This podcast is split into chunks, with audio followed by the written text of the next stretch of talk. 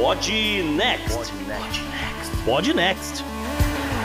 Fala galera, estamos aqui para o episódio 92 do Pod Next. A gente tem ido para né, assuntos diversos esse ano. É uma ideia que a gente tem de dar uma expandida na programação regular do podcast. Então, para falar sobre o assunto principal, que é quente, literalmente, e muitas outras coisas, tô eu, JP, tô com a garganta arranhando, mas não é Covid não, cara. Mas acho que amanhã eu vou ter que fazer um testezinho básico. Salve ouvinte, salve JP, aqui é Gustavo Rebelo e eu pergunto a vocês, insistir no erro é o quê? E não estamos sozinhos, né, Gustavo? Hoje a gente tem uma dupla. Não, hoje tá cheio de celebridades aqui, JP. A gente tem o um animal político. A gente trouxe Fernando Rousseau, popular tucano. E aí, galera, beleza? Bacana, mas não para por aí, né? E diretamente do canal 12 nós trouxemos o Will. Salve galera, boa noite, bom dia, boa tarde, boa madrugada, bom tudo. Maravilha! O assunto principal hoje envolve a guerra às drogas no Brasil, mas a gente vai percorrer por um monte de coisa e não vamos perder muito tempo não, né, Gustavo? Vamos pro programa. Não, vambora, JP. No Podnext dessa semana, os nossos hosts fazem uma viagem pela história da guerra contra as drogas no Brasil, desde o Império até os tempos atuais. Para ajudar nessa brisa, eles receberam um animal político, Fernando Russell, o Tucano, além do Will do canal 12. Ainda no assunto sobre drogas, o personagem da semana é um bilionário do Texas. Tem ainda o obituário, o calendário da semana e as dicas culturais. Assinantes do Podnext Confidencial ainda terão acesso a uma estatística promissora da Nigéria, tem heroína no Good Vibes, o follow-up das eleições de Portugal e perspectivas futuras e o Florida Man que meteu o CSI Miami. Bora pro programa?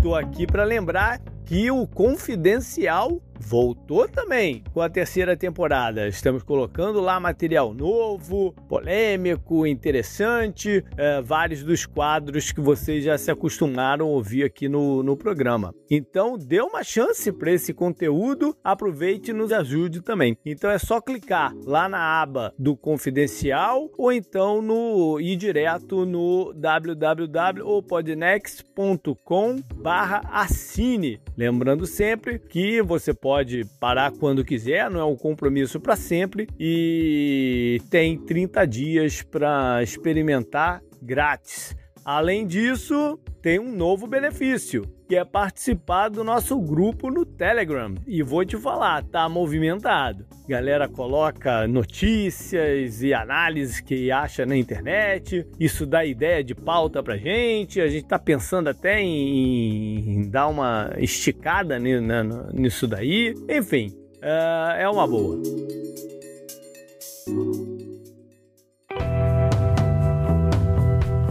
Assunto quente da semana. Então vamos falar de guerra às drogas, suas origens, né? O que está por trás dessa confusão, vamos falar de hipocrisias, vamos falar o que a gente espera para onde isso vá, mas a gente tem que começar, né, Gustavo, uh, historicamente, ver de onde surgiu esse, essa parada toda. É, exatamente, né, JP? Porque muitas pessoas vão querer comentar, tem muita coisa, aliás, esse assunto de, de guerras drogas tem vários desdobramentos, esse aqui é só um primeiro de um programa, e eu acho que a gente vai focar um pouco hoje nessa parte mais histórica, numa parte mais do coisas que aconteceram aconteceram e talvez chegar na, na situação atual do Brasil, né? E para começar, eu acho que a gente já tem que dizer que o, no Brasil nem sempre foi proibido você consumir um, um, uma substância, vamos dizer, que dá um barato, vamos dizer assim, né? Então vamos começar falando do Código Criminal do Império. Vamos para 1830, né? Naquela época é, não, não havia qualquer crime. Não, não era crime nem por parte de usuário, nem do tráfico, de nada. Tava liberado na, no tempo do imperador. A gente fez um vídeo sobre de onde surgiu a proibição e é muito louco porque antes vendia na farmácia, né? Era farmácia com pH Sim. e tinha as maconhinhas lá pra dor de dente, tinha os cigarrinhos Ópio, índios. cocaína. e vendia é. normal. Ninguém tava nem aí. Dizem que a, a história da, da Coca-Cola é porque era muito comum se tomar vinho de, de cocaína, né? Vinho de coca. E aí o, o inventor da Coca-Cola falou assim: não, esse negócio de álcool faz muito mal à saúde, vou inventar Vou tirar o álcool, deixa só a cocaína. Tira o álcool, deixa a coca. Não, a gente vai chegar no álcool ainda hoje. Calma aí, segura essa ideia. O Will deve estar se referindo à lei de 1940, que aí sim começou, a gente dá, dá para dizer que começou a guerra às drogas, às drogas justamente no governo Getúlio Vargas, ele que passou por decreto a proibição de substâncias tidas como entorpecentes. Então, ópio, a cocaína, a cannabis, entre outras, né? Aquela coisa de você tipificar o que é venda, o que é crime, a indução ao uso, tráfico, etc. Em 1940 foi o, o Código Penal, né? Código Penal, é. Que entra o famoso artigo 281, que é imortalizado na música do, do Bezerra, né? Isso, é. 281 foi afastado, 16 e o 12 no Isso. lugar ficou. Isso, é isso mesmo. Mas antes, antes de 1940, o, Gustavo, já existiam algumas proibições. Eu só levantei isso, de fato, em 1940 foi quando endureceu mesmo a proibição, mas eu levantei isso porque tem uma parada assim bem curiosa, porque em 1921, ainda com o governo Epitácio Pessoa, teve um decreto que proibiu o comércio de ópio, cocaína e morfina. Não tinha ainda nenhuma citação à maconha. Aí, em 1932, já com o Getúlio, foi proibido o comércio de cannabis, mas a índica, cannabis índica. que é mais próximo do canhamo também. Não, eu fico imaginando, porra, hoje em dia você tem strains aí que você não faz ideia se ela é índica, a maioria é híbrida, né? Sim. Com uma predominação mais de sativa ou de índica e tal, mas é muito difícil você saber o que que é índica e o que que é sativa de fato, né? Ah, na pra- você diz na prática, entendi, E- entendi. é, e na época, vou- não, a índica foi, foi proibida. E só em 38, com a promulgação da lei de fiscalização de entorpecentes, é que passou a proibir também a cannabis sativa, Uhum. exceto para fins medicinais. A ideia nossa aqui é falar das drogas em geral, né? Sim, Mas sim. A, a a maconha tá no cerne da questão. Por vários motivos. Alguns que a gente vai tocar, outros que a gente vai levar para um programa futuro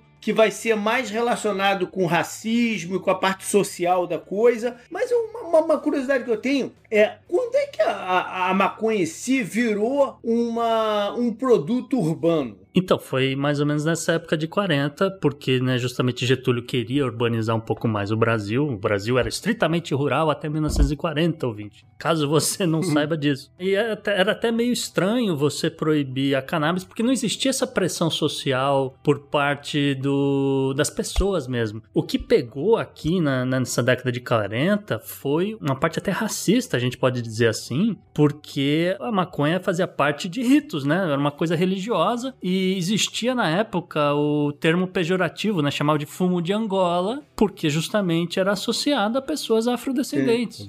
Tem uma brisa que a gente descobriu há pouco tempo ainda, a gente fez um vídeo que falando que a lei de drogas não é sobre drogas, né? Depois de muito tempo a gente descobriu isso. Mas na real, tipo, lá, um pouco depois do, do fim da escravatura, tinha uma lei que era a lei de vadiagem. Uhum. E aí a lei de vadiagem era basicamente pra pra prender as pessoas ex-escravizadas. Era basicamente isso. Então o que, que Uhum. proibia? A capoeira, o samba e a maconha. Então, tipo, não era. Não, não vou te prender porque você está fumando maconha. Vou te prender por vadiagem, tá ligado? Uhum. Vou te prender porque eu quero te prender, É né? Deixa eu, deixa eu arrumar uma desculpa aqui pra, que pra- pra te prender. O que aconteceu no- nos Estados Unidos, que era muito associado né, aos imigrantes mexicanos, e eles eram mal vistos pela sociedade. E aí, pra você tirar os, os mexicanos da rua e forçarem eles a ir embora do país, começaram a perseguir a maconha. Porque começaram a inventar que despertava a libido e fazia com que as pessoas cometessem crimes, principalmente de estupro e, e tal. E aí. E aí gerou esse factoide justamente pra perseguir mexicanos. O, ca- o cara tá de boa que estão ocupando a maconha. Pô, pô, né, cara? Mas olha só, a gente já começa a sentir o dedo aqui de lobby de alguma indústria em torno disso aqui, ou ainda não? Indústria, eu não sei, né, JB, mas eu ia dizer, nessa época, 1940, o Brasil, como eu falei, ainda é um, é um país rural, é um país com a mentalidade rural. Isso vale a pena lembrar que a, a Lei Áurea só existia há 52 anos. É tipo uma, uma geração, duas no máximo, né? Então a galera tinha uh, contatos com pessoas que eram ex-escravos, literalmente. Então, eram, é, é, aqui, obviamente, uma coisa é, de cunho racista, etc. Mas é curioso que nessa época já existia esse approach, vamos dizer assim, do, do chamado sistema médico-policial. Porque, obviamente, você tem uma coisa aqui mais de elite, um médico não sei o que. Possivelmente esse médico era herdeiro de algum, algum cafezal, alguma coisa assim. E o cara também já trouxe esse componente racista pra lei, entendeu? É, por mais que ele, ele esteja preocupado com a saúde das pessoas baseado no, nos dados científicos médico, da época. Médico tá preocupado com a saúde das pessoas?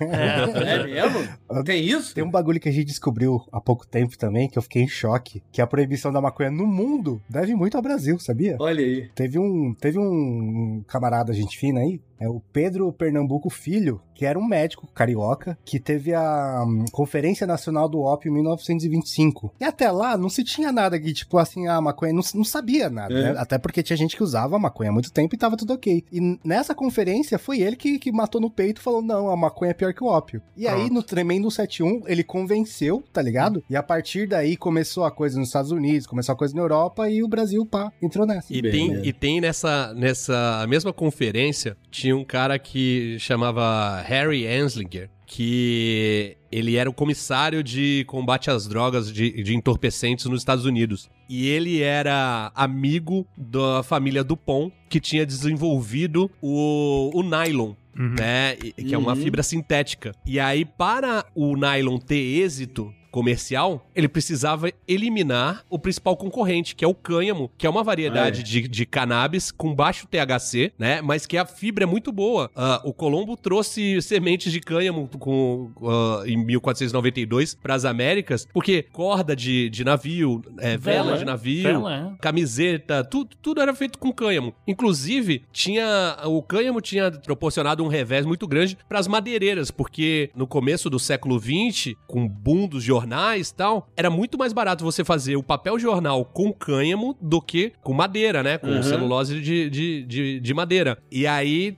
juntou o componente racista com o componente do que o João Paulo até perguntou, do lobby. Não foi o caso no Brasil, né? Não sei, pelo menos, de que tem esse componente, mas nos Estados Unidos teve muito disso. Sim. É, no Brasil deve ter tido também. Se você for pesquisar, esse tal desse cara Pernambuco aí, podia ter, podia ser um madeireiro. Podia ser Sim. alguma coisa assim. É verdade, é. né? A gente não pode esquecer que sempre, sempre tem a grana envolvida na parada. Ah, grana sim. é o primeiro motor do negócio todo, né? Eu acho que tem três componentes básicos aí, que é a grana, com certeza, o racismo e religião também. Sim. O Esse pensamento mais, era... mais conservador, religioso, também influencia bastante. É, esse lance da religião com, com Getúlio Vargas é muito forte. A gente pode até explorar algum outro dia, JP, mas vamos seguir é. aqui a, a nossa é. timeline. Que aí tu vai para quando agora? Então vamos para 1961, JP. A Convenção Única de Entorpecentes teve uh, aconteceu naquele ano. O Brasil já estava caminhando para se tornar uma ditadura e ali nessa convenção foi estabelecida a repressão violenta e aumento de penas, apesar de que ali ainda existia uma separação do chamado consumidor usuário e do traficante. Né? Uhum. A, acontece que a convenção definia o, o consumidor usuário porque é,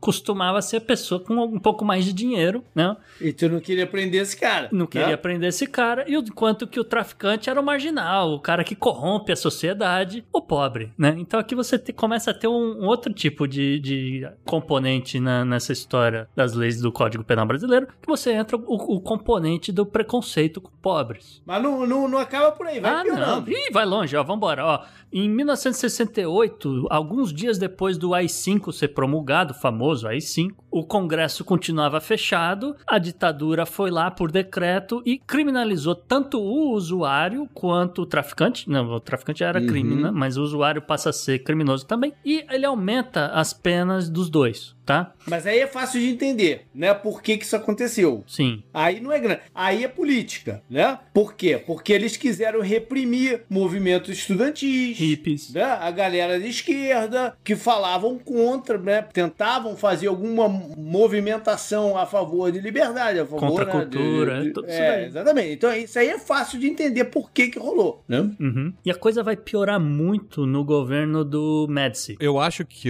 a criminalização que o artigo 281 passou a, a criminalizar em 64, se não me engano. E aí depois entra o MEDS. E aí entra o. É, pode ser. E aí, justamente, ele, ele vai mudar a lei, ele vai tornar. Vai começar também a aumentar o recrudescimento né, da, da pena e ele vai retirar o chamada pena mínima. Então, quando você retira a pena mínima e o Código Penal diz, olha, é 5 anos, até 5 anos, até 15 anos, a chance de você pegar a pena máxima é muito maior, né? Vai depender muito do juiz e, e aí, de novo, juízes a gente vai ter que discutir outro dia. É. É, só por curiosidade, JP, que me chama a atenção que é em 1970 que a gente tem o primeiro registro de milícias no Brasil. Foi no bairro de Rio das Pedras que a gente tem aqui o registro de eh, Rio das Pedras, Rio de Janeiro, tá? Ouvinte. Mi- Milícia nesse sentido que a gente tem hoje. É, né? milícia no sentido que a gente A tem hoje, famosa, é. famosa, na época, chamava Polícia Mineira. Talvez. é. E aí, justamente, é, Vocês porque... sabem que eu tenho mestrado em criminalidade no Rio, né? Eu ia dizer, você tem um dos mestrados do, do nosso especialista animal político é nesse assunto. Eu ia justamente complementar dizendo que essa milícia já passava pedindo arrego ali para os lojistas em, em Rio das Pedras e por conta né, de quem pagava o, o arrego ou não, né, justamente quem não pagava sofria com represália, a valorização dos imóveis ali da região foi pro saco. Essa aqui é a verdade. Mas fica aí o registro, né? Que esse é um problema desde 1970. Seguindo aqui a timeline, em 1976, a lei dos tóxicos. Aqui o Brasil passa a adotar o modelo americano de Richard Nixon. Aqui a gente pode falar de guerra total contra as drogas. Entendeu? Que aqui você vai acelerar o, o processo penal para então vai ter um aumento gigante do número de, de pessoas é, em- sendo né, um, um, número gigante de, de presidiários. Aqui vai aumentar as penas, então, por exemplo, pena para traficante aqui já chega a 15 anos. E vai haver também um limite de direitos e, e garantias. Então, ah, você tá preso, você é um, é, obviamente, um, um cara perigoso para a sociedade, então tá aqui sua prisão preventiva, entendeu? É tudo aqui nessa época. Na prática, o que muda é a ênfase, né? Sim. Passa a ser uma prioridade. Porque lei, lei tem essas coisas, né? Existe uma porra de lei e algumas você.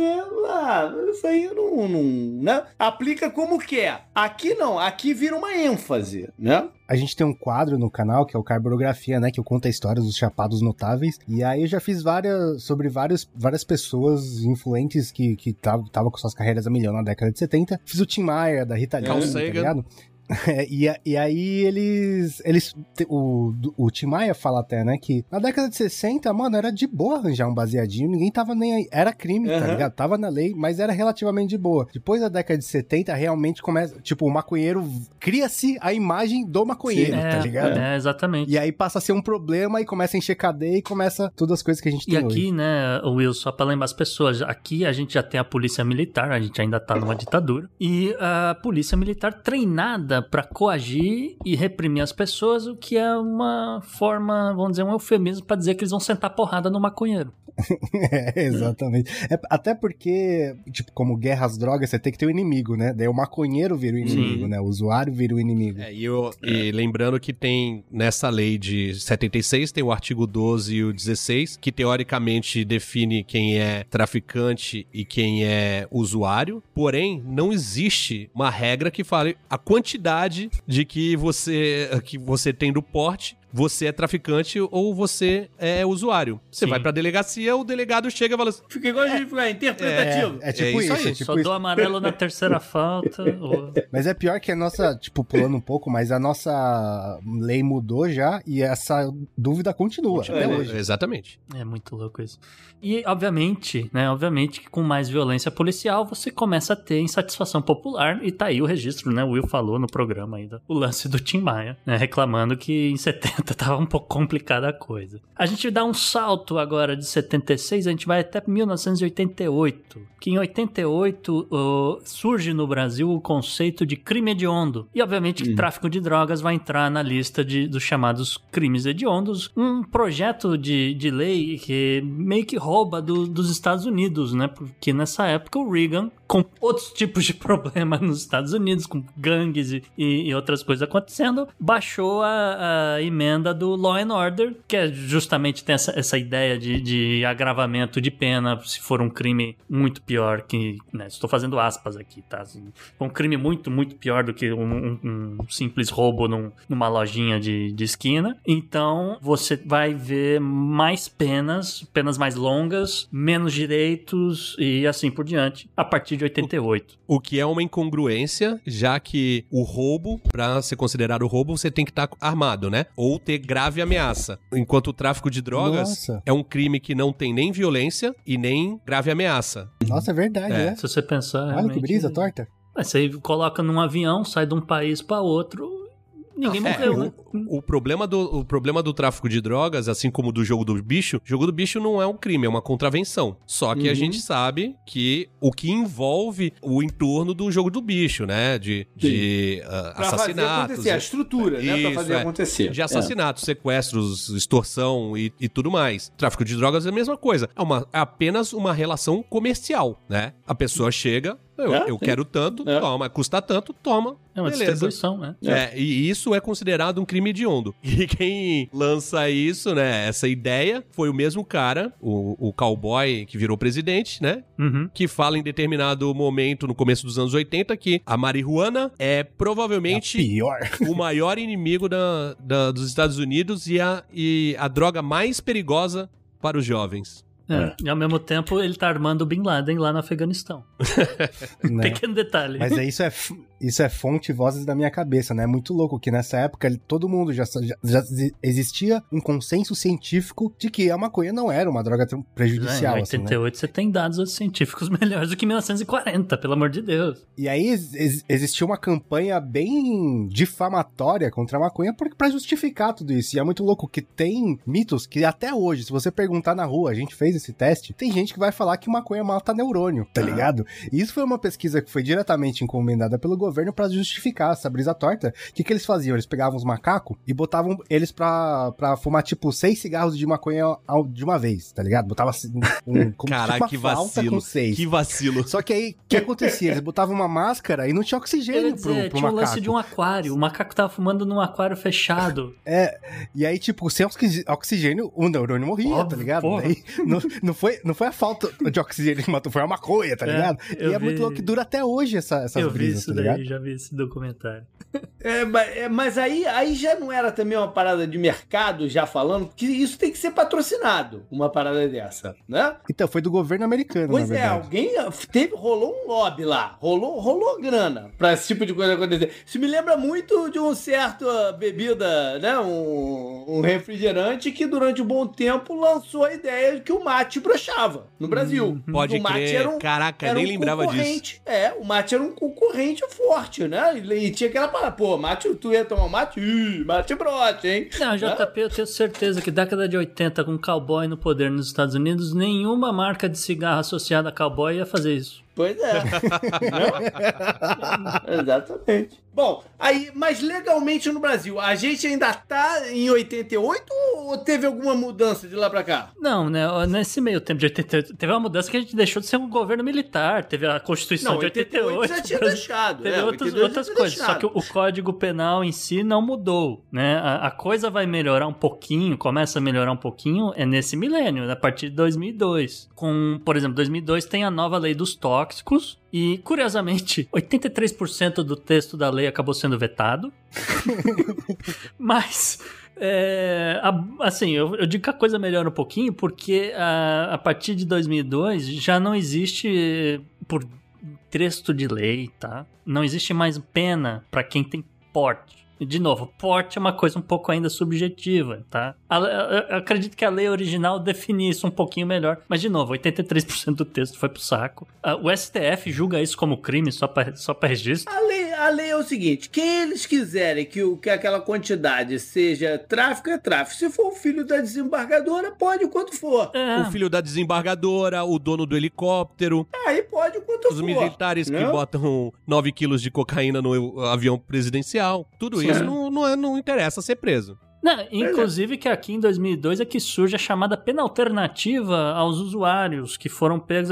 Então é doação de cesta básica, esse tipo de coisa. É, tem essa brisa, porque não é que não existe mais pena, não existe mais pena de reclusão, Isso, né? Então, é. tipo, você é penalizado, mas você não pode mais ser preso. Só que o que acontece? Nessas coisas de penas alternativas, tem multa, tem trabalho voluntário, tem Hum. pagamento de cesta básica. E, tipo assim, essas penas alternativas são pra gente rica. Sim. Con- concorda? É, claro. Que consegue fazer trabalho voluntário e pagar cesta básica é Que gente não precisa rica. estar trabalhando todo o tempo, né? Hum. Exatamente. E aí tem um, bagulho muito louco que, como vocês falaram, ah, o filho da desembargadora não vai. E isso a gente acha absurdo, mas isso é um, um fator determinante pra quem é usuário e quem é traficante. Por quê? Se a pessoa não tem dinheiro, é toda fodida, que tá com 100 quilos de maconha em casa, a chance de- de- da pessoa falar, você não tem como se manter, mas você tem 100 quilos de maconha na sua casa porque você é traficante, é muito diferente de um de filho de desembar- desembargadora ter duas toneladas em casa e falar, não, você vai fumar duas toneladas, tá tudo certo aí, tá ligado? Surge em 2002 também, só para pontuar a gente passar pro próximo, a chamada delação premiada, esse conceito fantástico. E volta alguns direitos, etc. Mas é como a gente falou, isso aqui é uma coisa pensando numa elite. né? É uma coisa voltada para uma elite. né? Ela, a, a droga em si não estava descriminalizada. Em 2006 surge o CISNAD, o Sistema Nacional de Políticas Públicas sobre Drogas, um órgão cuja finalidade era justamente articular a prevenção do uso indevido, né? a reinserção social do usuário né? e, obviamente, do dependente também, e a repressão, vamos dizer, a repressão à produção, tá? Vamos dizer assim. É, não necessariamente ela autoriza o, o tráfico ilícito de drogas. E, bom, assim, teve algumas coisas positivas, né? É sempre bom lembrar as, né, as pessoas hum, como é que funciona esse código, que atualmente é o, é o último, foi a última reforma que foram feitas, né? Você meio que tem um tratamento mais preventivo, tá? Aqui, Uhum. isso aqui é importante se dizer. Até 2006 era uma coisa de combate. Você vai combater o usuário, você está combatendo o tráfico, você está de fato numa luta, numa guerra total. Aqui em 2006 você começa a ver o chamado tratamento pre- mais preventivo. Então, olha, galera, esse negócio de drogas não tá com nada, e a gente tá falando de droga generalizada, não tô falando só de maconha. Né, Esse negócio de drogas não tá com nada, esse negócio, dependendo do que você tá usando, você vai ficar extremamente viciado, você vai acabar com a sua vida, assim É por aí diante. que entra o Proerd? O Aqui leão acho do Proerd? é, a partir de 2006 vai surgir o Leão da Proerd. É isso que eu queria chegar no Leão da Proerd. Obrigado. Então o que, que é o Leão do Pré? Você não conhece o Leão Não, da Proerd, JP? Não, não. É que a gente é mais velho, é que a gente é mais velho, pô. É, enquanto você fuma maconha, seus pais estão chorando no chuveiro. Ah, entendi. Mas é, é muito louco que o ProErd, ele, ele veio no- no- nos anos 2000 já no Brasil, mas ele faliu nos Estados Unidos nos anos 80, né? É muito louco isso. Tipo, ele foi criado nos Estados Unidos, o programa DARE, É isso. E aí, É o- tipo, é ele falhou lá miseravelmente, todos os dados pararam de fazer o programa. Daí, ah, que da hora, falhou lá, vamos trazer pro Brasil, vamos aí. e aí foi isso que a gente fez, Eu ainda basicamente. lembro do Dare, assim, não sei se faliu nos Estados Unidos inteiro, mas eu, eu ainda, porque eu ainda lembro do Dare nessa esse período aí, 2006, mais ou menos, que eu já tava aqui nos Estados Unidos, eu, eu ouvi falar desse programa aqui. Eu, eu nunca relacionei com o ProErds, demorou um tempo pra eu entender, mas, mas era realmente o Leãozinho fazendo propaganda e tal. É, ele, ele falhou, mas ainda, tipo, existe, Ele existe, tá ligado? é, é meio isso. Só que é. ninguém leva a sério mais, né? Porque, tipo, é diferente do Brasil, eu não entendo direito, mas no Brasil quem faz é- são as polícias militares. Nos Estados Unidos, não, sabe? Eu acho que cada escola, escola, não sei como funciona, cada comunidade, escola, é diferente. É Porque, porque ia dar muito certo É. realmente a polícia militar fazer isso. Né? Não, é. Bom, na parte legal, eu acho que tem dois pontos só que a gente tem que tocar antes de mover. Um é o seguinte. Os opioides, como estão os remédios opioides? É legalizado? É fácil de comprar? Como é que tá? No Brasil rola você comprar, e, só que é muito restrito, né? Tipo, então, por exemplo, quem for. Se, se você precisar usar, o médico vai te dar normal. Tanto é que um amigo meu teve um problema nas costas e ele receitaram opioides pra ele, né? E, mas se você, se- no, como é Brasil, né, muito, é relativamente fácil comprar uma receita. Há um tempo atrás teve a moda do, do lean, né, da codeína. Uhum. Dos, dos trappers, dentista da- receita de codeína, tá É. ligado? Então, tipo, vendia-se pra caralho. Mas a gente tem a sorte de não, ter, não ser muito remédio da moda, né? Não é grave como aqui nos Estados Unidos, Eu né? ia a dizer, questão. uh, pro, É. pro americano conseguir o fentanil é um pouco mais fácil por conta da política de saúde dos Estados Unidos, né, JP? Uhum. O- no, no Brasil isso aí não pegou tanto porque a maior parte da população depende do SUS, depende de, de, de um outro sistema e é, que eventualmente é quem te dá o remédio. Então é uma coisa muito mais controlada. É, não é um caso do tipo é, você tem uma mulher grávida em casa que ela está com dores, você desesperado liga pro seu médico, o cara te manda a receita, você vai aqui na farmácia, na esquina da sua E- casa nos Estados Unidos e, morfina. e pega com é pega a fentanil, a morfina, o diabo 4 e pronto, a mulher consegue dormir à noite. Aí depois sobra aquele monte de remédio, você vende no eBay e fatura uma grana, porque esse é que é o problema dos Estados Unidos. No, no Brasil isso não acontece. Há um controle muito maior de, de opioides. É. Só pra galera ter uma ideia, um grama de, de fentanil custa em torno de 500 reais. Quer dizer, hoje em dia deve estar É, aqui, aqui no Brasil também é bem é, caro. dizer, não é barato, dizer, não. hoje, é, 500 reais nessa matéria aqui que eu vi, hoje deve estar uns 800 reais o grama. E a outra coisa, existe alguma conversa séria de legalização ou nada? Ou estamos no estágio de nada? Estamos no estágio de. Na, na verdade, tipo, como por causa do canal a gente acompanha bastante a questão da, da legislação e tudo mais, né? E, mano, há uns dois, três anos atrás eu, eu botava muita fé que o dinheiro ia legalizar no Brasil, sabe? Ia chegar uma empresa gigantesca, um caminhão de dinheiro e falar, vamos? E a galera falar, Não, o agronegócio ia abraçar, tinha, um- tinha uma Né? parada então, dessa. mas eu, eu descobri que já veio uma empresa gigantesca, um caminhão de dinheiro, falou vamos e falaram não vamos. Tipo, no- o nosso conservadorismo, a nossa hipocrisia é muito maior do que, do que nossa vontade de ganhar dinheiro. Olha que doideira. É, eu acho que tem a ver com ganhar dinheiro fácil em outras áreas, né? E não, não, não tá querendo ainda é, meter a cabeça nisso. Mas uma hora há de acontecer, né? Uma hora há de É que, acontecer. v- convenhamos, né? Tipo, quando apreendem helicóptero forrado de pasta base de cocaína, não é de sapateiro, É tá ligado? Não. É, é Não é de Não, é droga de- mecânico, não é dessa galera, tá ligado? A grana tá sendo movimentada. É Exatamente, essa, essa grana já tá sendo O feita. que eles não querem é abrir pro empreendimento. né? Eles querem manter Exatamente. na estrutura atual. É, essa que é a parada, né? É, porque mesmo o pequeno produtor, o cara tem um pequeno, só um pedaço de terra ali, ele plantar esse negócio, ele vai ganhar dinheiro. Ele, Sim, com certeza. Não, e, e sabe um negócio muito louco? A gente foi lá pro Uruguai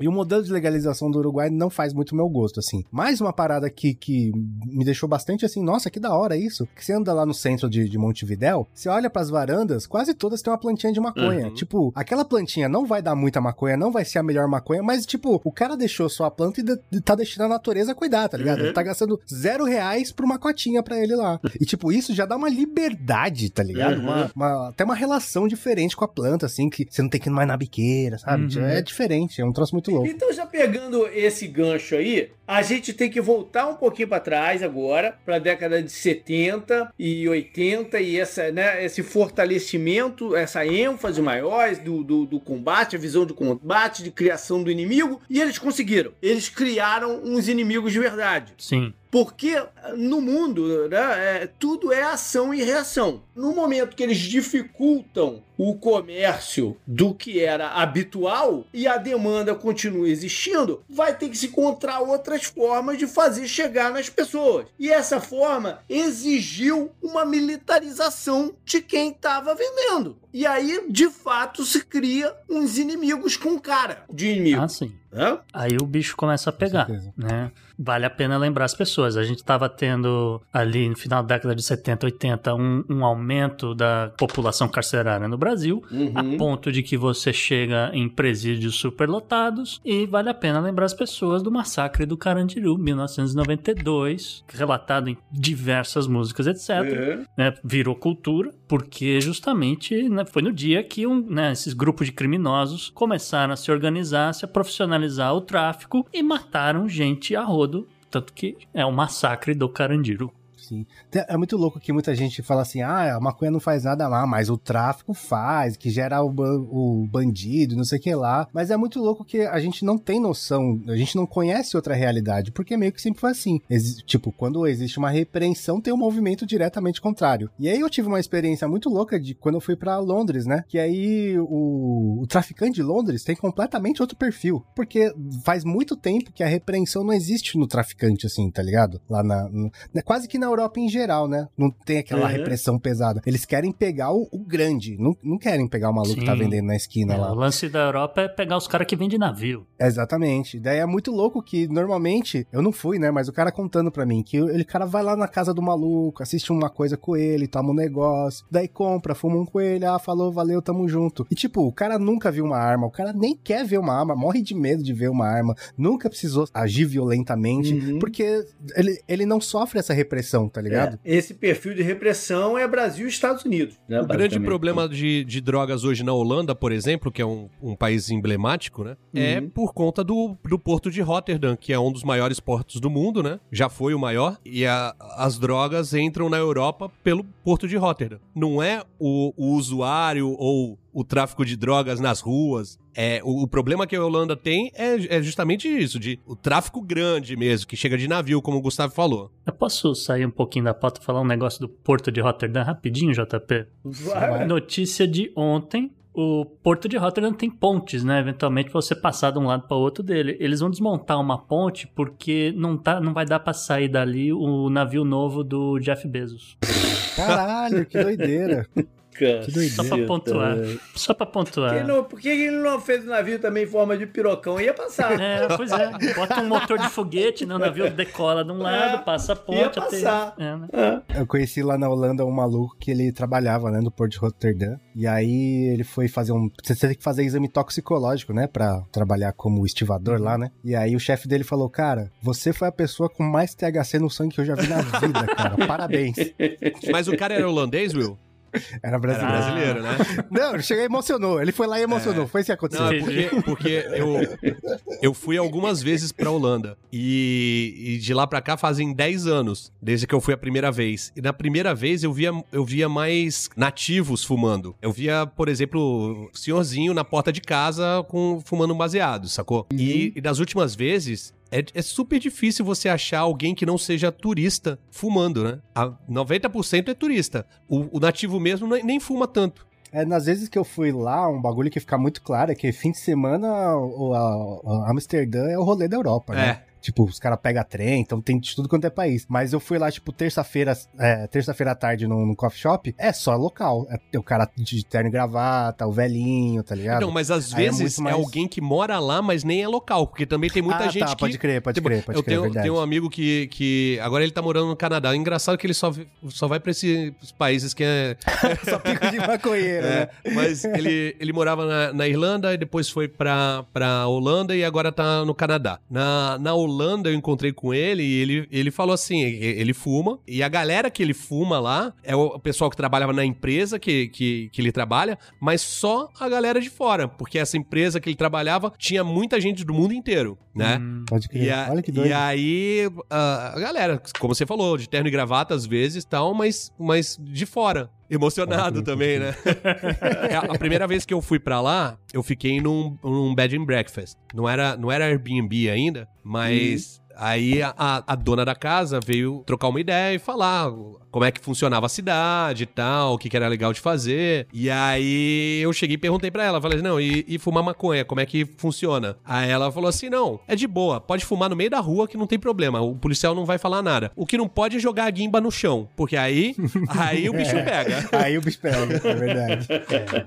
Bom, mas Gustavo, voltando aqui pra parada, uhum. o inimigo tá formado. Sim todo mundo sabe por os diversos, dezenas de casos de massacres, de combates, de, de, de coisas que vêm na televisão, né? A culminar o do ano passado, aquela operação maluca do, ah. lá no Rio de Janeiro. Sim. Que foi uma tragédia, uhum. né? Tragédia em todos os sentidos, né? Não só de humana, mas de. JP, é considerada a pior operação policial da história do Rio de Janeiro em termos de número de mortos. Pois é. E ela é simbólica pela inutilidade de tudo. É tanto que o STF condenou. Foi isso aqui é um absurdo Exato. que vocês fizeram. É uma inutilidade geral. E aí a gente vale, então, já nessa pegada da inutilidade, trazer os dados da guerra no Brasil, os números da guerra no Brasil. O que que essa inutilidade já custou pra gente, Gustavo? É só pra pontuar que a gente tá falando da chacina do jacarezinho, né? Você só não Sim. falou isso aqui. É. A galera vai ficar um pouco é perdida. mas então, a gente tá falando da chacina do jacarezinho. É, agora vamos falar de dados de guerras no Brasil, que tem coisas muito interessantes, viu, JP? Uhum. É, por exemplo, aqui, vamos, vamos pegar um aleatório aqui, vamos pegar... Eh, vai esse aqui, ó, ó só. Em 2017, fizeram um levantamento do custo de, vamos dizer, você combater essa guerra às drogas, né? Então, uhum. somado o orçamento de Rio de Janeiro e São Paulo, isso dava o equivalente a 5,2 bilhões de reais em São Paulo, particularmente, é 4,2 bilhões, tá? É dinheiro que, obviamente, dá para comprar, em época de pandemia, 108 milhões de doses, tá? o suficiente para você vacinar 85% da população desses dois estados somados. Você tá falando de um ano. Em né? um ano, um ano. É. É. Dava para construir 572 escolas, etc. Esses foram os dados que a gente encontrou do SESEC. Agora, a gente falou de encarceramento, né, JP? Teve uma explosão da população carcerária no Brasil. Estima-se hoje que 32,4% de todo o encarceramento no Brasil ocorra por conta desse Código Penal que a gente detalhou aqui, né? Código Uhum. Penal, que é o que justifica a guerra às drogas. Isso é um levantamento nacional de informações penitenciárias, tá? Então, o interessante é que a nova lei das drogas de 2006 ela veio com esse intuito aí de melhorar as coisas pro usuário e tal, não sei o quê. Mas a partir de 2006 teve um crescimento gigantesco de encarceramento por causa de tráfico de drogas. Se você pegar em 2005, existiam 14% de presos por tráfico de drogas. Né? Dentro da população carcerária, 14% era condenado por tráfico. Em 2018 já era 28, e você trouxe aí que são 32. No estado de São Paulo, são 40% dos encarcerados são por tráfico de drogas. Desculpa, eh, Tucano, deixa eu só corrigir seu número, porque eu tenho dado de 2020. É, em São Paulo já é 59,7%. Porra. Olha aí. Nossa. E aí você pega dessa galera toda, uma grande parte, muito grande parte, foi com pequenas quantidades. Claro. Uhum. O que define realmente é a cabeça do juiz, né? E, e a procedência da- do réu. Porque não existe a exigência de você apresentar provas de tráfico. Sim. Tá.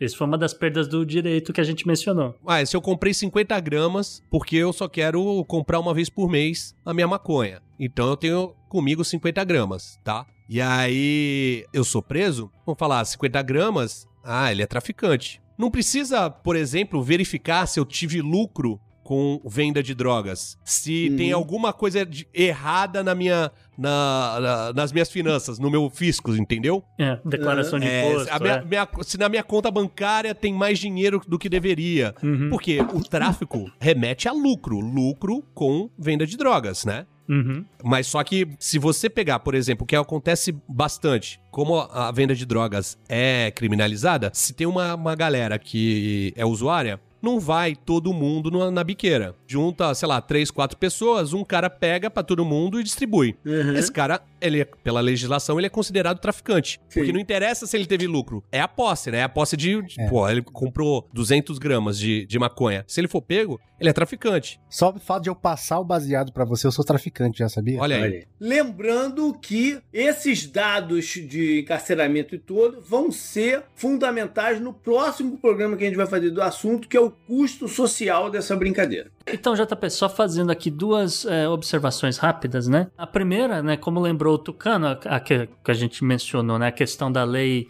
criando o chamado crime hediondo, não sei o quê. Eu tenho aqui um dado também de 2020, dizendo que 97% das pessoas que estão encarceradas por tráfico de droga, etc., elas estavam desarmadas. Esse é o crime hediondo. Pode crer, né? Olha que doideira. E uma outra observação que eu tenho é aqui com relação ainda à população carcerária, né? Você tem ali aproximadamente 246 mil pessoas presas. E o custo médio de um presidiário no Brasil é cerca de 2.400 reais, um pouquinho mais, um pouquinho menos, mas é mais ou menos esse valor por mês, tá? Então, fazendo uma conta aí, você chega em, por exemplo, o, o encarceramento nessa guerra às drogas, ele custaria, no mínimo, 590 milhões de reais ao mês ao país. A gente fez essa conta outro dia num vídeo no canal e era uma brisa falando assim, ó. Seria, seria mais eficiente se você chegasse por um cara que tá vendendo droga e falasse, ó, eu te dou dois mil reais por mês pra você parar de fazer isso. Vai fazer outra coisa. Tô te dando dois mil reais. Saía mais barato que prender ele, tá ligado? Pensa nisso. Mas, ó,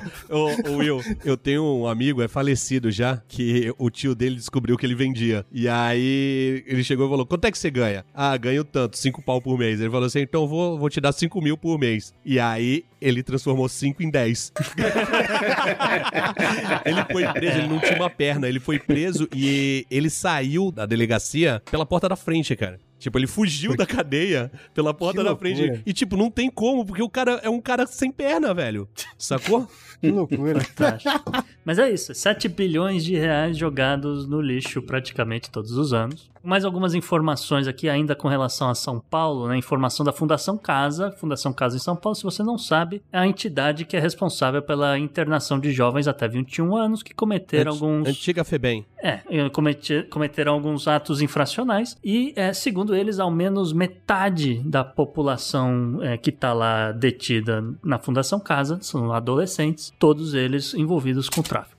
Acabou com a vida deles, né? De certa forma. É, e sabe o que é pior? É que a gente paga muito caro por um serviço ruim, porque no caso, o serviço deveria ser reinserir essas pessoas na sociedade. Uhum. Só que a gente faz exatamente o contrário, a gente paga caro pra fazer o contrário, pra deixar essa pessoa pior. A gente é, trocou ideia uma vez com um policial militar lá de- do Ceará, que ele faz parte de um coletivo lá de policiais militares que são contra a, a criminalização da maconha, não sei o que lá, né? E um bagulho que ele falou que faz muito sentido é que a- nessa guerra às drogas, nessa política carcerária, a pessoa que foi presa se fudeu, a polícia se fudeu, Sim. porque ela poderia estar fazendo uma coisa muito mais útil pra, pra, pra todo Menos mundo. risco de vida deles também, né? No, É. no. E a sociedade se fudeu. É. Porque, tipo, ela não tá melhor. Você tá piorando a pessoa, tá ligado? Ela vai cometer um crime muito pior depois que ela sair da cadeia, com, tipo, com, com as ligações que ela faz com as. Com as... Exatamente, o sistema, facções o sistema vai se realimentando, a coisa só vai piorando, vai ficar cada vez mais profissional, vai ficando cada vez.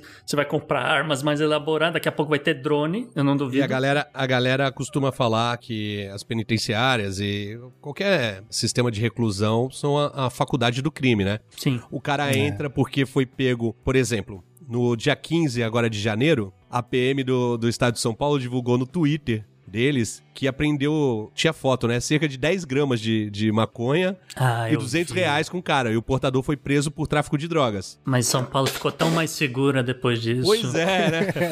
O o- todos os comentários, todos os comentários, todos os replies do, do tweet eram isso. Nossa, estamos vencendo a- as drogas, é isso aí, é guerra às Meia-noite, drogas. é. Porra, agora estão mais seguros, tal, não sei o quê. E aí, esse cara que foi preso com 10 gramas de, ma- de maconha e 200 reais, ele vai ser condenado por tráfico, entra no sistema é, penitenciário, e aí, lá dentro, ele vira um especialista em várias outras coisas, em É, sequestro vira relâmpago, soldado, em... de fato. em- Ah, ele, vira, ele vira um soldado do- da facção que Importação, ele lá, exportação. enfim. é. é. Tem um cara num, num documentário, depois aqui, inclusive eu vou, eu vou indicar no final do programa, que ele fala: é, nenhuma prisão no mundo não tem drogas. Todas têm. Tá? Uhum. No mundo inteiro. Se dentro de uma prisão de segurança máxima nos Estados Unidos tem droga, você não consegue proibir a droga lá dentro, Uhum. imagina no, no- na sociedade livre. Pois é. Então aí a gente chega a um ponto muito importante que é o seguinte: a gente já definiu que é impossível parar a parada. Uhum.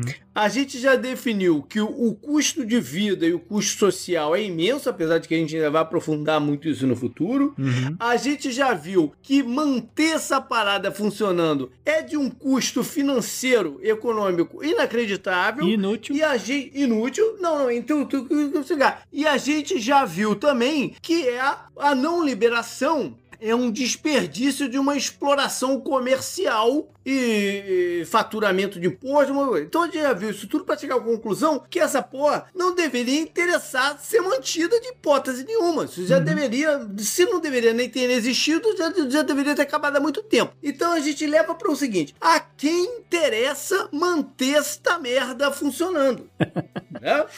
A quem interessa, porque alguém interessa, né? Manter isso daí, ma- manter isso daí funcionando. São Eu não quero ser preso por falar aí é, essas coisas. É, não precisa citar nomes, não precisa É, citar nomes, JP. Mas a gente tem que lembrar, então, a quem interessa, a gente tem que separar em grupos, então. Podemos né? separar em grupos. Eu vou até usar uma estatística que eu tenho aqui para falar desses grupos. Levantamento da ONG Vital Strategies, tá? É, segundo essa ONG, é, ao menos duas drogas lícitas no Brasil são as, as principais, as que mais é, causaram mortes direta e indiretamente no Brasil durante a pandemia, tá? É Uhum. dado super fresquinho aqui. Então, por exemplo, o álcool foi responsável é, por 211 mil mortes no Brasil, um crescimento de 18,5% na pandemia. Só no Nordeste do Brasil, 31% de crescimento. Essa estatística inclui Tudo. tudo, né?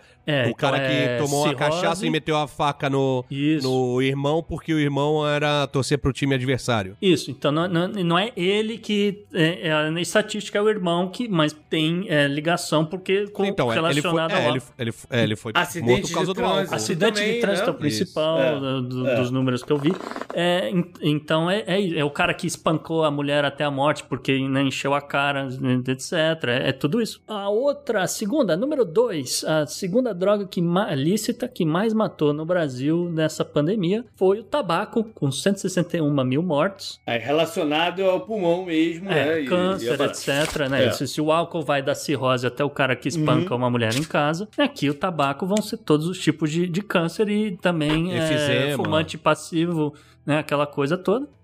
É, e Então você já tá separando um grupo aí. são dois grupos. Que é o. Exatamente. Né, esse, não, eu acho que tem mais grupo, mas e- esse grupo específico aí é o da economia formal. Sim, da economia formal, exatamente. É. Então, indústria, a indústria do álcool não quer que proíba né, a venda do, do seu Uhum. sua principal mercadoria, assim como a indústria do tabaco, que às vezes até o mesmo E não dono querem a concorrência. Não querem a concorrência, exatamente. Não, isso é importante. é o lobby contrário que a gente falou. Você sabe que esse negócio de concorrência, sabe quando teve o boom da maconha nos Estados Unidos? Nossa, esse dado é foda. Foi na lei seca. Porque Ah, antes era muito restrito ao- aos mexicanos. E com a impossibilidade de comprar legalmente a, o álcool, muitas outras pessoas passaram a, a usar maconha.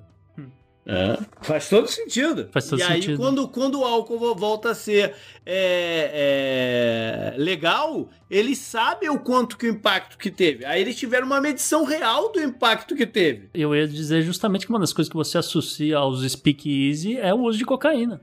Tá ali na década de 20 e 30 também. Tem uma brisa que agora é, tanto o consumo de tabaco quanto de álcool tá caindo, né, ano a ano. E as indústrias de tabaco e de álcool já estão de olho na indústria da maconha. A Philip Morris comprou uma indústria gigantesca da maconha do Canadá. Eu vi que a Corona também agora faz parte de um conglomerado que tem também marca de maconha. Os caras estão de olho, né? Mas ainda colocam muito dinheiro aqui nos Estados Unidos para não liberar, né? Então. Sim, É. sim. Não, é, o o esquema é botar em todos os sacos, tá é, ligado? é, é. Não, e só pra fechar aqui essa estatística, JP, as drogas ilícitas, as que mais, né, somado tudo, cocaína, o crack, etc, etc, nessa pandemia mataram apenas 23 mil pessoas, ou seja, é, 10% do que matou o álcool e o que? Oito vezes menos do que matou o tabaco. Então, então aí a gente tá falando da, da estrutura formal econômica, a gente já deu uma passagem pela estrutura informal, né? Já mencionamos helicóptero, já mencionamos alguma de, de política, algo que não interessa que acabe, porque eles têm os ganhos deles dessa forma, mas aí também eu não quero nem morrer nesse preso, a gente passou rápido pro terceiro grupo, Uhum.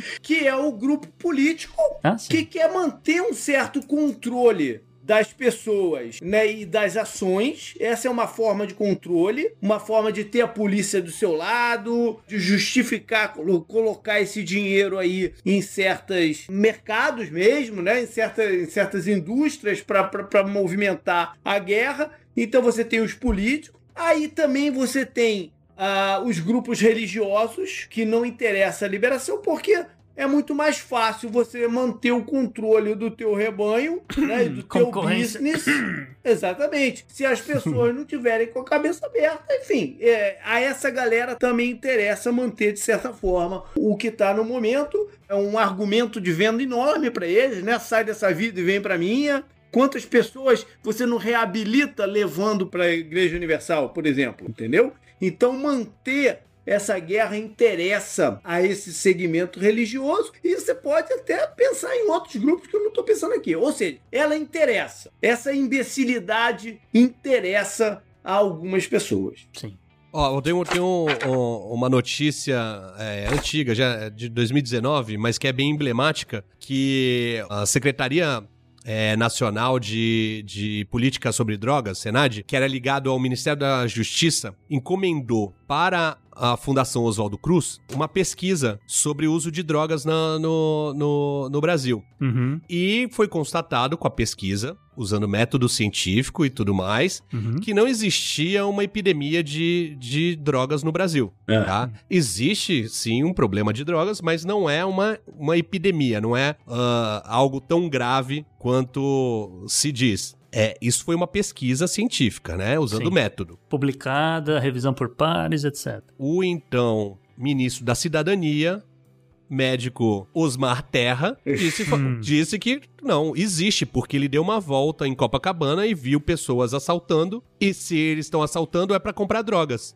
Então, assim, ah, bom. entendeu? Você invalida uma pesquisa científica feita por um órgão, uma fundação que tem renome internacional, porque você deu uma volta em Copacabana e constatou que, sim, temos uma epidemia de drogas Não no tem a Brasil. menor chance deles estarem roubando porque eles precisam de dinheiro pra comer, né? Não tenho dados, tenho convicções. É isso aí. Então, o que, que a gente tem em 2022? A gente tem eleições. E esse assunto drogas, semana passada a gente trouxe aqui, né, Gustavo, o eleições de, de Costa Rica, falando que é um assunto da, da eleição de Costa Rica. Ele vai ser um assunto em várias das eleições do mundo que a gente vai ter esse ano. Uhum. Aqui nos Estados Unidos, talvez. No Brasil, o que eu queria ver é você, como eleitor, que tiver a oportunidade de escolher o seu deputado, o seu senador, o seu governador, o seu presidente, que perguntasse para ele qual a sua posição em relação à guerra às drogas. Sim. Né? Porque a gente fica só falando, só ouvindo falar de economia. Economia, economia, economista, economia, economia, economia. E o re... Mas não, o mundo não é só esse, cara. Você tem que saber em quem você está votando. A gente sempre fala aqui de representatividade, né? No, no- nas eleições. JP, você foi pra falar de economia? Então fala da economia do Afeganistão, que vai crescer 5% esse Ok, ano. então. 5% esse ano só porque aumentaram a venda de ópio. Agora não tem mais guerra, Pois é. tá mais fácil de plantar e distribuir. Pois é, então é uma coisa importante, antes de você aplicar seu voto, saber todos os aspectos de, de, de quem é que você está votando. E pergunte para ele, seja lá qual for a sua convicção, a sua, sua ideia, ou se você não tem a cabeça, a cabeça ainda, né? Porque nem todo mundo precisa ter a convicção, a cabeça formada. É um processo, né? Pergunte pro cara qual é a sua posição em relação à guerra às drogas. E lembrando que não é só eleição para presidência da República. Exato, eu falei. Vai ser renovado toda a Câmara de Deputados Federais, né? E dois terços do Senado. E é até mais importante do que escolher um, um presidente, é escolher os, os congressistas, né? O- Uhum. o- os parlamentares. Tem uma brisa que a gente sempre fala que, tipo assim, a quem mais interessa o fim da guerra às drogas é de quem, para quem não usa drogas. Porque, por Exato. exemplo, eu fumo maconha. Então, tipo, se for legal, eu já, eu já serei beneficiado, tá ligado? A pessoa que, que não usa drogas, ela tá só se fudendo e nem o benefício ela tá tendo, porque ela não usa, tá Pagando ligado? imposto pra o dinheiro jogando no lixo. E, e é interessante, é interessante que assim, por exemplo, o João Paulo, você não, não usa drogas ilegais, certo? Aham, não. Se legalizar, você, por exemplo, se legalizar cocaína, você vai passar a consumir cocaína? Não. Porque legalizou? Não. Não, eu, eu também É não. simples, é não. Menor chance. Up next. Up next.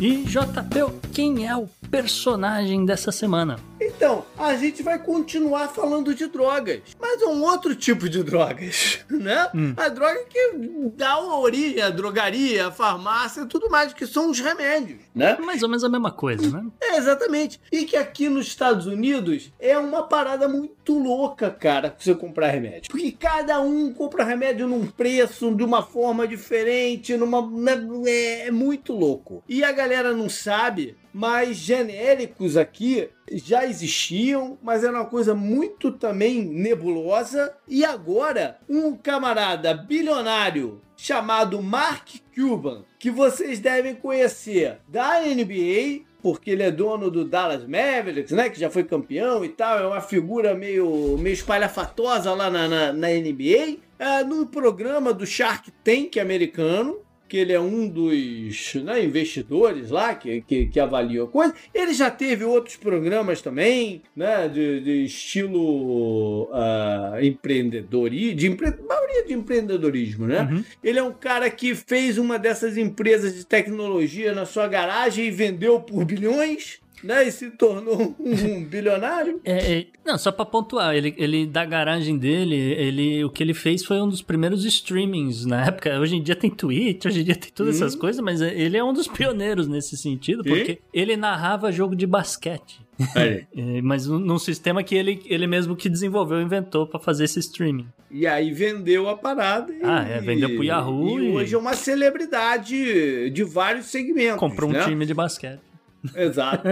Agora, esse cara, nas últimas semanas, tem movimentado aqui os Estados Unidos justamente na área de remédio. Uma de suas novas empresas é um site, é uma farmácia online, que se chama costplusdrugs.com. Uhum. E nessa farmácia, cara, você tá comprando, você precisa de uma receita médica para comprar lá. É que é padrão Estados Unidos, mas. Que é padrão Estados Unidos. Você precisa de uma receita médica. Aí lá dentro mesmo você tem como pedir pro seu médico enviar a receita para eles e tal, não sei o Uhum. quê. E você compra os remédios genéricos com desconto que nem a galera que tem os melhores planos de saúde compram. Sim. Entendeu? E é o que ele tá falando. Não é que ali é um canal de doação de remédio. O que ele tá, o que ele tá né, dando preço de custo. Não, é um business. Uhum. É um business que ele tá fazendo, tá ganhando dinheiro. Ele tá dizendo até qual é a margem de lucro em cima que tá lá na capa do Isso site, é cara. simbólico, achei isso simbólico pra caramba, porque tem remédio que custa 6 mil, 7 mil dólares e ele tá ganhando, ele tá dando 5 mil dólares de desconto, etc. E, e tá- e obviamente que tá tendo lucro, porque, né,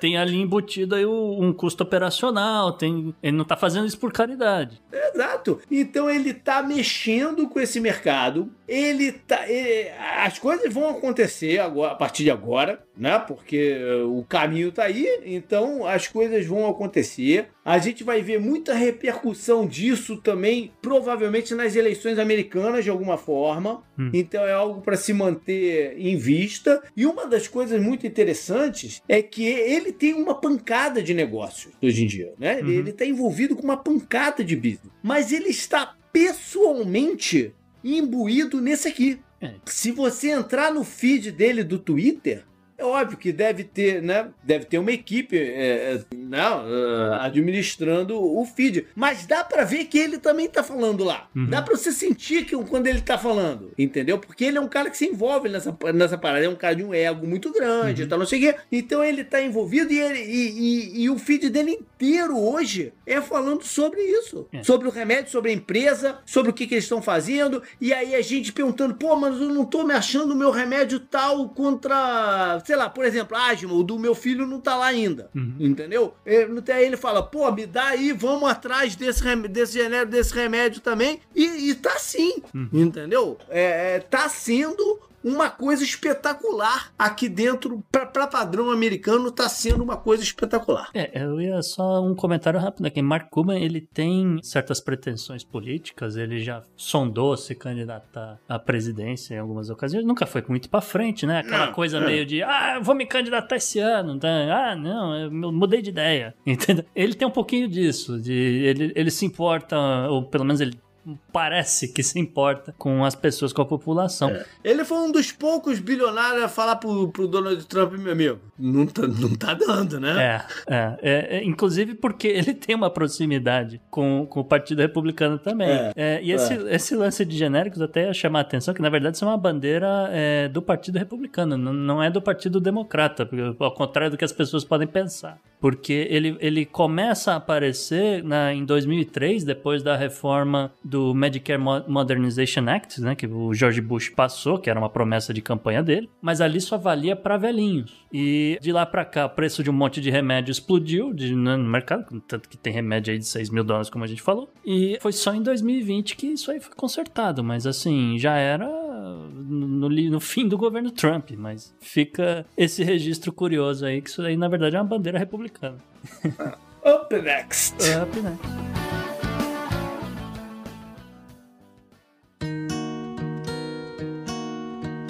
E JP, essa semana faleceu de forma brutal um congolês. Ah, você já deve ter percebido, ou vão perceber que esse programa está um pouquinho diferente do, do, do normal, a gente está com menos blocos. Mas não poderíamos deixar de trazer o no obituário que aconteceu com Moise Mugeni, o imigrante do Congo que chegou ao Brasil em 2011 e no dia 24 de janeiro foi brutalmente espancado num quiosque da Barra da Tijuca quando foi cobrar uh, alguns salários atrasados que tinham lá. As imagens são fortes, eu não recomendo nem que veja o. Muito menos que passe adiante, entendeu? Uhum. Porque uhum. não vale, vale, a pena. A pena. é. Nada. Exatamente. Foi de muita crueldade. É um retrato muito, muito sério do Rio de Janeiro e do Brasil,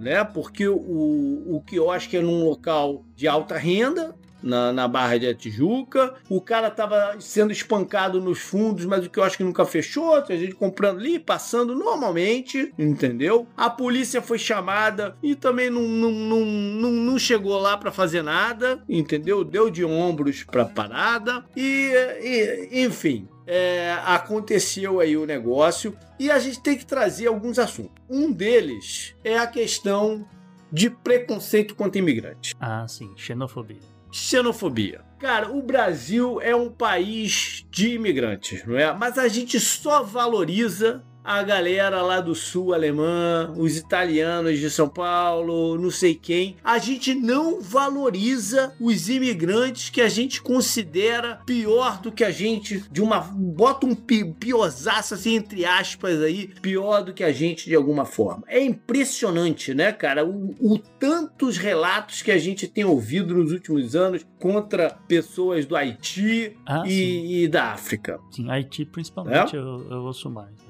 Pois é. E, e, é uma coisa absurda, cara, porque essa galera contribuiu tanto para a formação do que é o Brasil, quanto esses europeus que a gente, né, né, né, a gente acha tão bonito, o Oktoberfest lá no, no, no sul, a colonização alemã, né? Tão bonito as cantinas italianas em, em, São Paulo, mas essa galera, ela faz parte do, do core brasileiro, uhum. né? Do, do êmago brasileiro. E a gente não valoriza. E continua acontecendo essas atrocidades. Hoje em dia a gente tá falando de 2022, cara. Uhum. Aconteceu uma parada dessa né?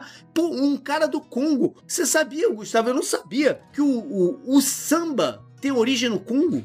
No Congo eu não sabia, mas eu sabia que era africano, mas eu não fazia Eu vi um cara do... falando sobre isso com o samba. O, o, samba que fez o Rio de Janeiro ser o que é o Rio de Janeiro. Especificamente do Congo. Exato, então é, é tudo muito simbólico, né? É tudo muito simbólico que aconteceu com esse rapaz, cara. Uhum. E aí vai se descobrindo quem é dono do quiosque, como funciona o esquema todo, né? uhum. né? De, de, de, de, alocação de mão de obra nesses lugares. Vai, vai ou não muita coisa aparecer, né? Deveria muita coisa aparecer. Não sei se vai pelo controle político que existe hoje, né? Não sei se vai. Tem um outro aspecto aí que é o desse de repassar imagem, repassar informações às vezes não verificadas, né? Colocando nome de pessoas é, envolvidas no negócio que você não tem certeza que é. Por exemplo, levantou-se o nome de, de, de, uma pessoa que seria o dono do quiosque e, e, correu o nome do cara, só que o cara vendeu o quiosque em 2019, hum. Né? Então tá dentro de. Sabe-se lá o que pode acontecer com o cara, né? Porque,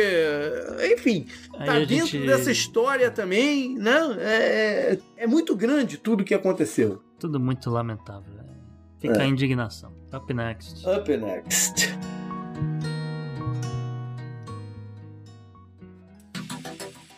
Anote no seu calendário. E JP, o que você traz na agenda histórica, na agenda da semana? É, rapaz, tem bastante coisa aqui pra gente falar também. Eu queria começar, Gustavo, com o dia 12 de fevereiro, hum. quando é, é, é, uma data é, dessas da, da ONU, não sei se é da ONU, enfim, uma data dessa de universais de, de vigília ou de, de, hum. de conscientização, certo. né? Internacional É, exatamente. Se chama Red Hand Day for Child Soldiers. Dia da mão Que- vermelha para soldados, crianças soldados. Isso, é de conscientização ainda contra o uso de crianças é, militarmente. Certo. Né? A gente até falou de Brasil, de tráfico, não sei o que. A gente sabe que tem crianças envolvidas na parada, Tá né? amarrado, é. Tá amarrado. Exatamente. Falamos de Congo. A gente, é, é, a gente ah, então, a gente pensa em África, né? Pensa em imagem de crianças com fuzil na mão na África, Uhum. né? Mas tu sabe o que mais me impressiona disso tudo? Você sabe, Gustavo, qual é a idade que um sujeito pode se alistar no exército do Reino Unido? Do Reino Unido, não sei. É, No Reino Unido, não sei. o cara pode se alistar com 15 anos e 7 meses pra entrar no exército com 16 anos. Sem autorização dos pais. sem autorização dos pais. Com 16 anos. Ou com autorização, mas não importa. Com 16 anos o cara não tem que estar no exército. Né, cara? A gente tá falando do Reino Unido em 2022. Uhum. É uma Complicado, coisa né? impressionante, cara. Eu acho que esse é um dia que a gente devia botar junto com outros aí da, que, que são observados, né? é, que Eu tem concordo. visibilidade. Esse aqui, esse aqui devia ter visibilidade também. Isso é uma coisa muito séria no mundo inteiro. É, o Reino Unido meteu o Alabama nessa, né?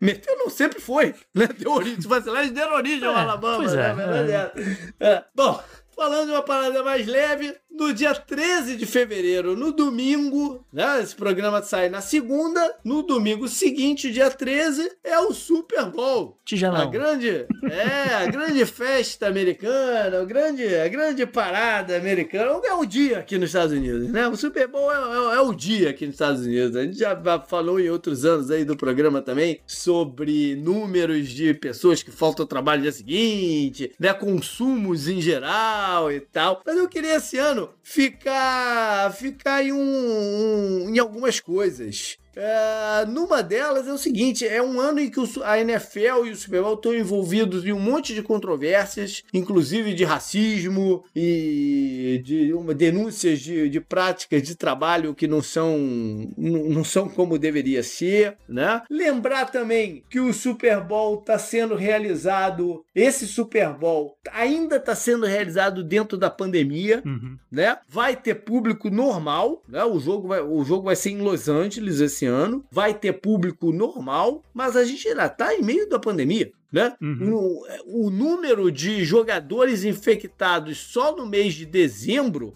foi maior que em todo o campeonato, dezembro agora, 2021, né? Sim. Foi maior que em todo o campeonato do ano passado. Então, dezembro e janeiro, não, não, na verdade janeiro, é dezembro, dezembro, dezembro, final de meio de dezembro ao começo de janeiro, na verdade, que eles fizeram um corte.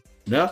E foi maior que todo o campeonato do ano passado. Inclusive, o estado da Califórnia e o condado lá, que envolve Los Angeles, questionaram tirar o jogo de lá. Sim. Mas a NFL precisou negociar e tal, e tá mantido a grande festa que vai ter no intervalo show do, da galera das antigas do rap. Vai ter Eminem, Dr. Dre, Snoop Dogg, Mary J. Blight. Vai ser maneiro Hum. o, o intervalo, que já pelo terceiro ano é produzido pela empresa do Jay-Z, que Ah, fez um contrato com a, com a NFL. JP, eu não quero botar água no seu chopp, cara, mas É. o Podnext tem compromisso com a verdade e, pô, tá circulando a notícia, a gente tem que dar. Aham. Infelizmente, às vezes a gente não gosta da notícia. Mas é o seguinte, é, as pessoas devem ter visto imagens é, do que tá acontecendo em Ottawa, no Canadá, o tal do É. protesto de caminhoneiros, que eu particularmente, eu, eu chamo, teu, teu nome carinhoso, eu chamo de Hezbollah. É, e hoje começou a circular que o Hezbollah dos Estados Unidos, que iria marchar para DC nos próximos dias, resolveu que vai bloquear a I-10 e vai impedir o acesso ao Super Bowl. Vai- eles vão trazer todas as tropas que estão lá em Taiwan pra cá. É isso que eu pensei. Eu, eu, Pra impedir que isso acontecesse. eu é, diria que vão ficar de olho. Você vai ficar de olho, que eu sei, mas eu, vou ficar de É. olho também na movimentação do governador Nilson, porque eu diria que é caso de chamar as Forças Armadas, porque você não pode É. impedir o direito de ir e vir das pessoas. É, não, não, isso não vai acontecer porque a repercussão negativa ia ser tão grande que ia ser um tiro no pé dos caras inacreditável. Enfim, tô, tô dizendo que os caras É, estão se é. organizando pra isso. Eu, É isso aí. Se vai acontecer Bom, ou não. para coisas do Super Bowl e da NFL, me acompanhe então lá no 10jardas.com, que a gente vai ter muita coisa essa semana. Bora então para a agenda histórica. Vamos começar com 7 de fevereiro de 1999, que foi quando o atual rei da Jordânia, o Abdullah II, tomou o trono. Hum. Né? Isso aconteceu Foi horas golpe. depois. É, não foi golpe porque aconteceu horas depois da morte do pai, né? né? Que ele deu uma pernada no pai. Foi, foi horas depois da morte do pai. Ele pode até ter dado uma pernada no tio. É lá. ia Podia dizer, ter alguma. É, é Tinha o podia ter tio. tinha alguma dúvida aí de quem poderia assumir. O tio andou, durante uma época foi o herdeiro oficial do, do, do rei Hussein. É, por, por determinação do rei, exatamente. Exatamente. Mas aí articularam rapidinho ele com os irmãos dele e tal, não sei o que lá. E, e horas depois ele já foi em frente das câmeras e falar: o rei sou eu. Né? O rei sou eu. E beleza, ficou nessa mesmo. Se você vai lembrar aqui do Podnext do rei Abdullah, você vai lembrar de algumas coisas interessantes. Você vai lembrar que a relação entre Jordânia e Estados Unidos é forte, né? Eles recebem uma bela mesada dos Estados Unidos para manter o governo, manter né, as boas relações, manter a segurança, manter não sei o que lá. E você vai lembrar também que o rei Abdullah foi um personagem forte no episódio do Pandora Papers Sim. né? Ele foi um dos nomes que estavam mais, mais envolvidos lá na, na, na- parada, que causou até um mau destaque nos Estados Unidos. Afinal de contas, nego dá dinheiro pro cara lá, tá indo, pro, tá indo pra onde o dinheiro, né? Uhum. Eu lembro disso, comprando propriedades lá na Califórnia, por aí. vai. É. Bom, fevereiro 8, 1587. Cara, eu tenho quase certeza que eu já trouxe ela de alguma forma aqui, que é a Mary, Maria, a rainha dos Scots. É assim ela é conhecida. Mary Queen of Scots. É uma, é um- é uma figura do, do, do Reino Unido, uma das figuras mais célebres do, do, do, do Reino Unido, né? Por sua, por sua história. E o- eu já devo ter trazido alguns aspectos dela aqui, né? Mas nesse dia ela foi decapitada, foi um ato político também, né? De, da, da, da Rainha Elizabeth, que já, manti, já a mantinha sob prisão, né? detida há muitos anos por parte de um de uma trama para tirá-la do poder e tal, não sei o quê. E mas a Elizabeth até gostava dela, né? Então mantinha ela lá e tal, não sei o quê. Mas politicamente a coisa naquele momento estava complicado para ela. Ah, os católicos, né, a tinham como de repente estavam colocando uma na- na Mary uma, uma, figu- uma figura de esperança de retomar o poder lá na, na, na Inglaterra e tal. Então resolveram que era hora, né? Resolveram que era hora e mataram. Mas eu já falei, eu, já, eu lembro que eu já falei da história da Mary aqui, cara. Eu não lembro quando. Já falei que ela é, assumiu o. Ela, ela ganhou o título de Rainha da Escócia com seis dias de vida, que o pai dela morreu. Tem, a história dela é imensa, né? E o curioso de tudo é que o filho, a Rainha Elizabeth não teve herdeiros, né? É, Ela morreu sem, sem ter herdeiros. E quem vira o rei da, da, da Inglaterra é o, o rei da Escócia, que é o James, primeiro filho da Mary. Uhum. Ou seja, ela podia ter esperado mais um pouquinho com os plots dela, não sei o que, ela ia estar lá no poder de alguma forma, Sim. porque a linhagem dela, que se misturava, né, com a, do, com, com a linhagem real inglesa em algum momento, era que tinha o claim mais forte pro trono naquela circunstância. Fevereiro 9, 1918. E aí eu trouxe só como uma coisa engraçada, né? Foi porque a Ucrânia, ela foi o primeiro país a assinar um, um tratado de paz na Primeira Guerra Mundial. Hum. E ela assinou esse tratado com os chamados é, poderes centrais da Europa, que envolvia a Alemanha, Uhum. é, Itália, Turquia. França.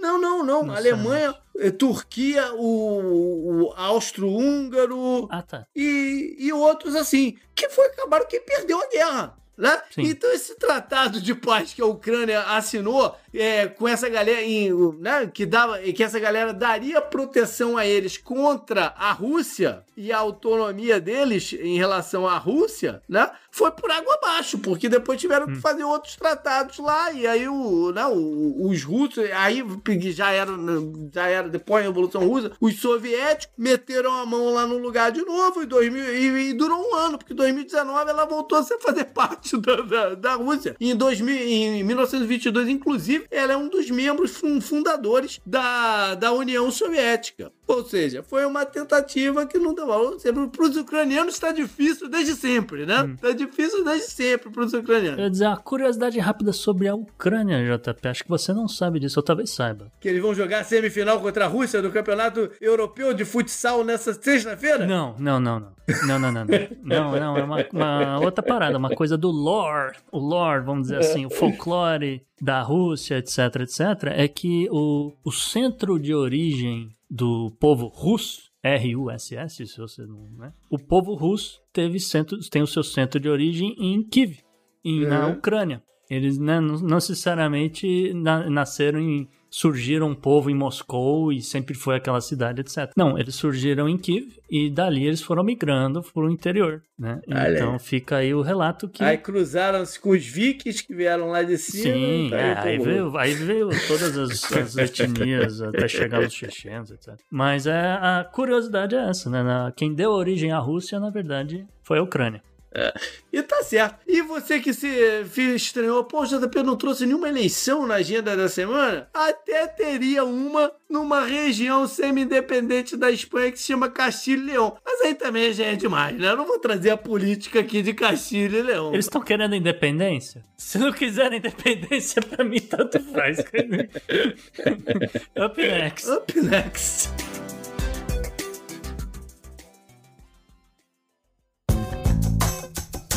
Esse eu recomendo pra você. Eu recomendo pra você. Então, Gustavo, vamos pra dica cultural da semana e como a gente tem convidado, a gente pede pra eles, né? É isso aí, JP. Ah, não sei quem pode ir primeiro. aí. Tucano, que já mencionou um documentário, de repente? Não, eu vou deixar o Will porque eu sou da casa já. É, faz, Tô quase pagando aluguel aqui, pô. faz as honras. É, tem um documentário muito bom que tá na Netflix também, que é hum, The Grass is Greener, eu não lembro o nome em português agora, que fala sobre a, a, a legalização nos Estados Unidos, como tá acontecendo tudo mais, né? E fala muito do fator racial, né? Porque o- os Estados Unidos tem uma questão, tipo, de economia liberal, que, tipo, é legal, mas não é legal no sentido que você aí que se fudeu, teve sua família destruída a vida inteira, tipo, agora ninguém, ninguém é mais de ninguém, cada um por si, tá valendo, tá todo mundo igual, vamos, vamos, por que, que você não tá empreendendo? Tá meio que assim nos Estados Unidos, tá ligado? E eles dão uma cutucada nisso aí também, saca? É muito bom esse documentário, acho legal pra até pra entender outros modelos de legalização como, como tá acontecendo no mundo. Mais uma coisa que tá, que eu tô assistindo e que tá, tipo, batendo no meu coração fortemente, assisti o último episódio agora, é The Peacemaker, da, da- tá na HBO Max. Ainda não comecei. Melhor série que eu já vi da, da DC fácil, assim, fácil, fácil. Melhor que o Watchmen, eu achei. E o personagem de John Cena, ele é um filho da. Oi. que ele não sabe que ele é um filho da. Oi. Como assim? Isso aí tá errado? Eu não posso falar isso? Eu não posso fazer isso? E a frase mais emblemática dele é: Eu vou conquistar a paz, não importa quanto homens, mulheres e crianças eu tenha que matar pra isso. Isso é sensacional. Sensacional. Tá muito errado isso.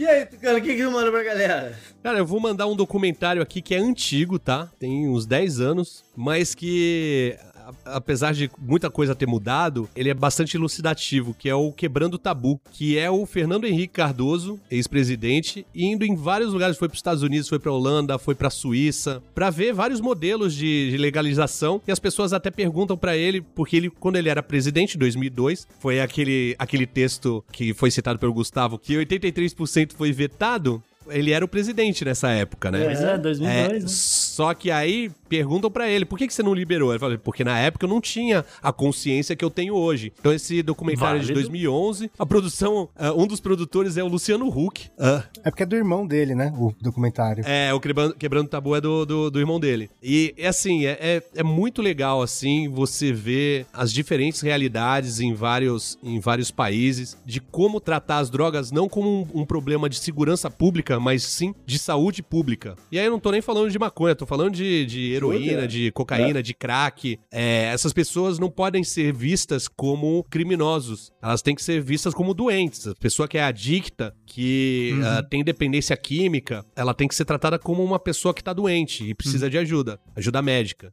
É, psiquiátrica, médica, tudo. É. Bom, galera, e aí eu queria que vocês falassem da- dos projetos de vocês, cara. Começa aí, Will. Fala um pouquinho pro, pra galera do canal 12. Canal 2, a gente tá lá três vezes por semana, terça, quinta e domingo, falando sobre maconha. Sim, a gente tem assunto pra falar sobre maconha três dias da semana. E a gente também tem um podcast, um dois testando, tá no Spotify, todas as plataformas de podcasts. E também estamos no Instagram, no Facebook e no Twitter, canal 2, falando de maconha em todos esses lugares. Beleza, a gente vai botar os links aí pro pessoal. E Tucano, o que, que você quer contar aí pra galera? Recém-lançado Animais Políticos, eu, Rodrigo do Quarto Sinistro, Rodrigo Barros, que é um sociólogo e cientista político, e o Marco Gomes. É um bate-papo sobre política, sobre vários temas aleatórios. E a gente lançou agora aí o, o- o projeto piloto, né? O episódio piloto. Vamos ver se vai pra frente. E a galera acha o, o episódio piloto onde? Ah, é por, enquanto, enquanto. não tá ainda nos agregadores, nas plataformas, mas em breve estará. Por enquanto tá só num site que a gente fez só pra publicar.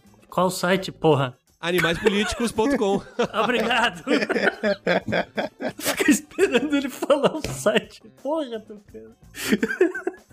Beleza, galera, foi isso então. Mande suas mensagens pra gente, já sabe que a gente fala aqui sempre. A gente agradece a todo mundo que colabora de alguma forma, via ah, o confidencial, via contribuições espontâneas no, no, no Pix, né, Gustavo? Isso. Você pode contribuir no Pix a qualquer momento. A nossa chave é contato@opodnext.com, que é o nosso e-mail também. É qualquer valor, o valor que você puder. É isso aí. Além do e-mail, então, você pode entrar em contato com a gente como quiser, trocar uma ideia no, nas redes sociais. No Twitter, por exemplo, o meu é o. E mais também tem o. Gustavo no arroba Gu underline Rebel. O Podnext você segue no Twitter no arroba o Podnext e no Instagram só arroba Podnext. E tem também o Tucano, onde eles se- te encontram, Tucano. Arroba CancerJack em qualquer lugar. E o Will? Arroba Will Muito Nerd. Eu sou muito nerd. JP? Maravilha, galera. Tava Até mu- mais. Caralho. Tava mutado aqui, cara, que eu fui falar o O e comecei a tossir feito um louco aqui. Valeu, um abraço. Tamo junto.